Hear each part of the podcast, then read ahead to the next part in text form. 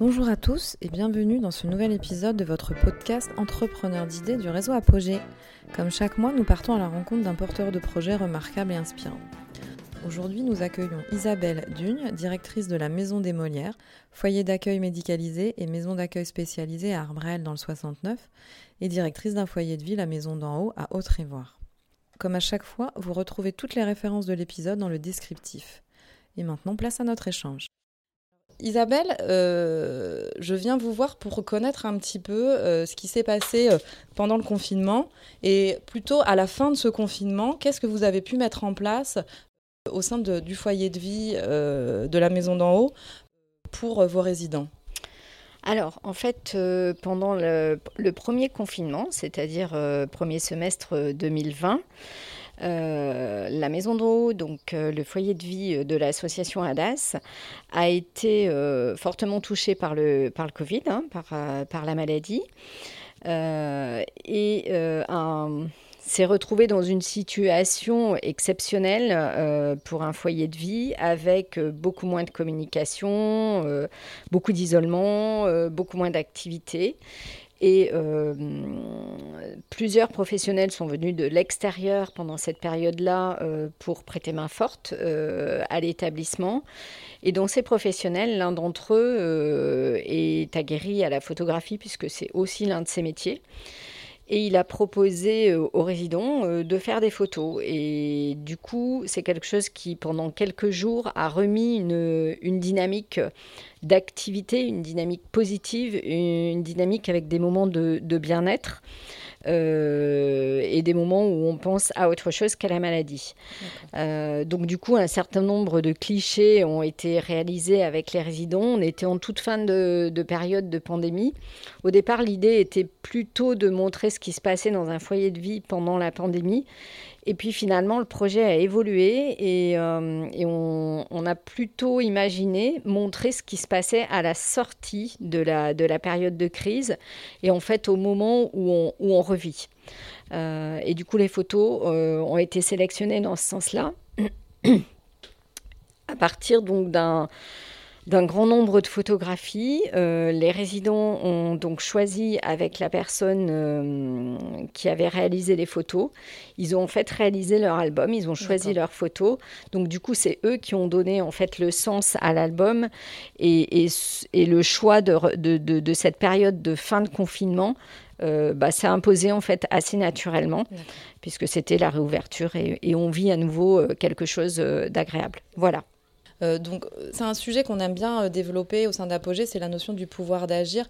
Là, on peut dire que voilà, ce pouvoir d'agir, cette implication des usagers, elle est euh, vraiment, elle se traduit vraiment au sein de votre projet, c'est-à-dire du début jusqu'à la fin du projet, les, résidents ont travaillé à cette réalisation.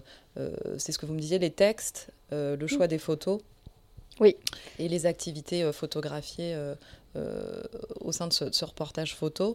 Euh, est-ce que vous pouvez nous évoquer un peu les activités que vous réalisez, euh, vous réalisez au, sein de, de l'établissement pour, pour les résidents?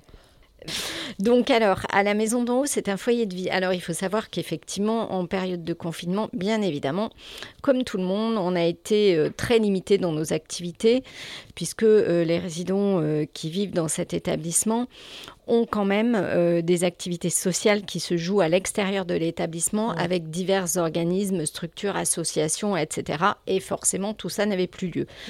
Donc, euh, ce qu'on lit sur ce, enfin, ce qu'on peut voir sur cette réalisation de photos qui a été faite, c'est surtout euh, la reprise de la vie collective au sens large du terme avec du coup euh, les résidents déjà, il y a deux unités de vie dans l'établissement, avec du coup la possibilité pour les résidents de se rendre d'une unité de vie à l'autre, c'est-à-dire d'aller rencontrer euh, bah, euh, leurs camarades en fait, hein, les gens avec qui ils partagent habituellement le quotidien, et puis aussi de reprendre toutes les petites activités qui participent de leur quotidien et de leur intégration sociale, euh, qui vont être euh, ben de, de, donner un, on peut même pas dire de donner un coup de main, mais c'est de participer à l'activité de lingerie, par exemple, euh, à la distribution du linge propre. pour d'autres, c'est de participer à la mise en place du séchage de différents outils de nettoyage, toutes ces petites choses choses-là, ils ne pouvaient plus les faire euh, pendant le confinement, donc ils ont pu reprendre toutes ces petites activités-là, mais qui sont super importantes dans leur quotidien.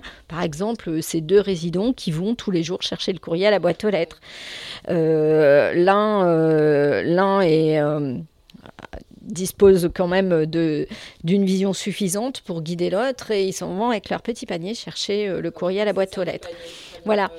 Euh, des petites choses comme ça. Voilà. Euh, donc tout ça, c'est vraiment ce qui a pu euh, se, revivre en, fin de confinement. La salle de sport, les activités en salle de sport, par exemple, qui effectivement, du coup, existaient, mais chacun avec son groupe. voilà. Donc tout ça, on a pu, on a pu remettre en place. Bien évidemment, à la maison d'en haut, on a aussi, comme on est à la campagne, on aime bien les animaux à la DAS et on a un âne. Donc évidemment, euh, l'âne faisait partie, euh, même pendant le confinement, du coup, de la vie quotidienne, puisqu'il faut s'en occuper. Et puis, euh, la relation avec l'animal, c'est toujours important. et aussi, ce qu'on a pu commencer à faire, c'est par exemple retourner à la boulangerie chercher le pain. Euh, parce que certains résidents vont à la boulangerie chercher le pain. On a pu retourner faire le marché. Euh, voilà, plein de petites choses comme ça euh, qui font partie du quotidien. Donc, effectivement, dans l'association, on a deux établissements qui ont pendant des années été très en relation, qui le sont un petit peu moins aujourd'hui, bah, essentiellement dû au fait du vieillissement et de résidents qui sont un peu moins mobiles sur la maison des Molières.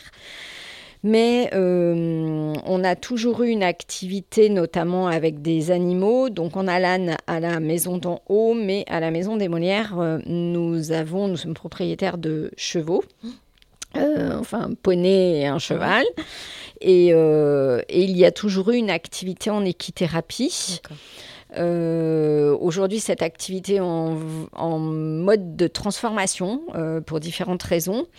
Euh, mais on, va se débrouiller, on va arriver à maintenir cette activité avec les chevaux parce que on touche à des, activités qui viennent solliciter euh, la question des sens et les sujets de sensorialité pour nos résidents et c'est très très important.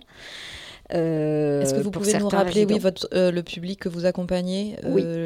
Alors, en fait, pour les deux établissements, effectivement, euh, le public est, euh, initialement euh, non ou malvoyant. Mm. ça, c'est effectivement la base du recrutement de des établissements. et ils sont porteurs de troubles associés sévères en principe. Donc, pour les résidents de la maison des Molières, les sujets de la sensorialité sont très, très, très importants. sont des sujets qui leur permettent de retrouver un cadre corporel, des repères corporels, euh, des sensations, enfin un certain nombre de choses euh, qui sont euh, très complexes pour eux. donc, on a aujourd'hui dans l'établissement donc les chevaux qui sont toujours qui sont qui aujourd'hui vivent en pension mais avec lesquels on est en train d'essayer de remettre en place une activité avec une calèche euh, que l'on a dû euh, à un moment donné mettre en berne pour cause euh, d'impossibilité de la professionnelle. en attendant, on a déployé une nouvelle activité avec un chien d'accompagnement social que l'on vient d'accueillir dans l'établissement il y a très peu de temps, à peine 15 jours, 3 semaines. Euh, voilà, chien qui est donc euh, formé, euh, formé à faire de l'accompagnement social. C'est vraiment un chien de travail, au même titre que ce qu'on peut voir pour un chien d'aveugle, pour un chien guide d'aveugle. voilà. Et qui a été formé par Andy Chien, c'est ce que vous m'expliquiez. Oui, oui, oui, tout à fait. même, même structure que, les, que certains chiens guides d'aveugle. Oui, c'est ça. Oui, même, voilà. Avec une formation différente. Hein. Ils font pas le, ils font pas le même métier. Effectivement, je parle de métier. C'est des chiens qui travaillent. Mmh. Donc voilà, ils font pas le même métier. Donc ils ont des temps de travail, des temps de pause. D'accord. Voilà. Tout à fait. Mmh. J'espère qu'ils sont bien rémunérés. pas sûr. Effectivement, alors ils sont plein de canins, ça c'est bah sûr, ils ont beaucoup de canins. Ah bon, ça vaut tous les salaires. Mmh. c'est bien. Euh, il y a une multitude de, projets, d'activités au sein de vos deux établissements. Euh, quelle est votre force par rapport à la mise en place de ces projets? Est-ce que vous pouvez euh, voilà, nous dire ce qui, ce qui fait que vous arrivez à arriver au bout, que vous les mettiez en place et que, et que ça fonctionne? Même si j'imagine il y a des problématiques associées. Est-ce que vous pensez qu'il y a quand même des éléments qui voilà, qui, font que les, ça, fonctionne. Et que Alors clairement, il y a une force dans les établissements, c'est les ressources humaines, c'est l'implication des professionnels. C'est clair, c'est très très clair. Euh, c'est la volonté, l'implication, euh, et c'est aussi du coup la participation à la réflexion, euh, parce qu'effectivement, pour par exemple le, sujet de la du maintien de l'activité calèche, la, réflexion en fait collégiale, euh, elle est indispensable euh, parce que, bah, quand on réfléchit à, 10, à 15, à 20, euh, c'est beaucoup mieux que de réfléchir à 2 ou à 3. Voilà. donc effectivement, des idées, voilà, c'est très clair. Je peux vous donner l'exemple. Hein, quand on, avait imaginé avec la, personne qui a monté le projet du chien et qui est donc l'équithérapeute, on avait imaginé une solution pour maintenir notre activité à deux. Et puis après, on a échangé notre idée avec tous les professionnels de la structure euh, pour euh, bah, voir ce qu'ils ont pensé, enfin recueillir leur avis. Enfin, voilà, on en était à un stade de réflexion avancé, mais rien n'était figé et déterminé. Et en fait, euh, une personne dont l'Assemblée a dit Ah bah oui, mais pourquoi, au lieu que nous, on aille aux chevaux, les chevaux viendraient pas à nous? Alors, euh, moi, j'ai souri. En tant que directrice d'établissement, j'ai souri. Je me suis dit, oulala. Là là. Bon, déjà, euh, on, peut paraître un peu luxueux, mais là, si en plus on fait venir les chevaux jusqu'à nous, on va paraître très luxueux.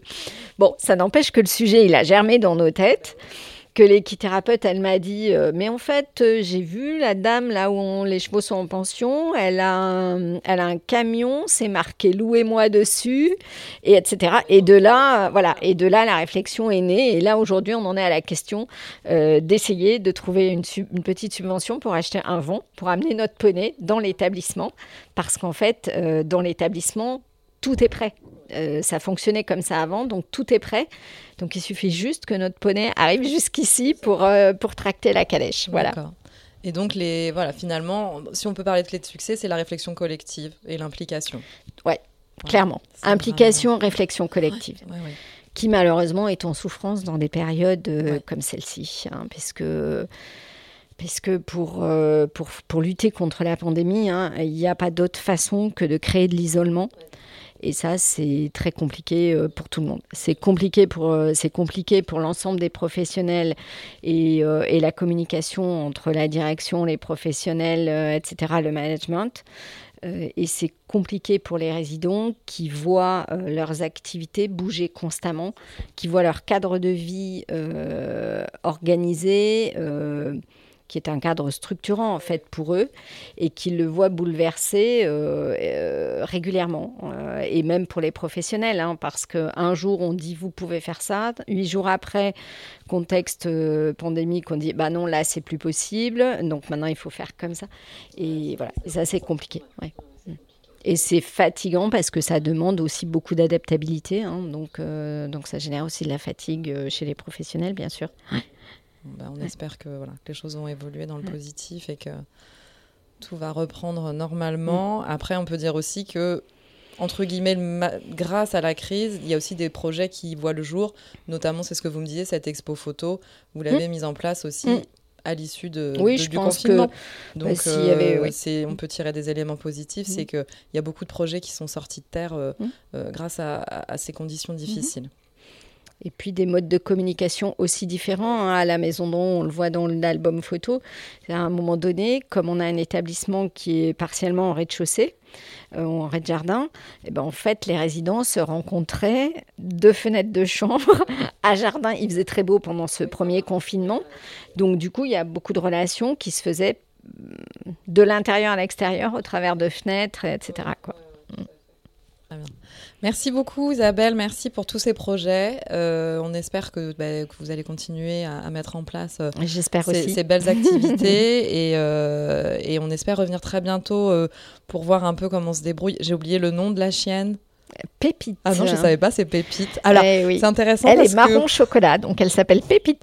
Pépite, ce qui est assez drôle, c'est que nous, dans notre projet Racine au sein d'Apogée, quand on vient récupérer des projets ou des pratiques, on appelle ça des pépites. Ah, bah voilà. Donc voilà, ça a du sens, il faut que je revienne pour interviewer Pépite. C'est ça, oui. Ça marche. Merci beaucoup, très bonne journée. Je vous en prie, merci, Merci, à vous. au revoir. Au revoir. J'espère que cet épisode saura vous inspirer. Merci à Isabelle Dune pour son témoignage. Les éléments pertinents de cet échange que j'ai retenus sont les effets positifs de la crise sanitaire, source de créativité, la participation des personnes concernées dans la réalisation des projets, la nécessité de la réflexion collective pour aller plus loin, et la médiation animale et sa diversité d'intervention. Comme chaque mois, vous retrouvez cet épisode sur vos plateformes habituelles. N'hésitez pas à vous abonner. Vous pouvez nous contacter par mail à contact@apogée-du6ess.org. À très bientôt.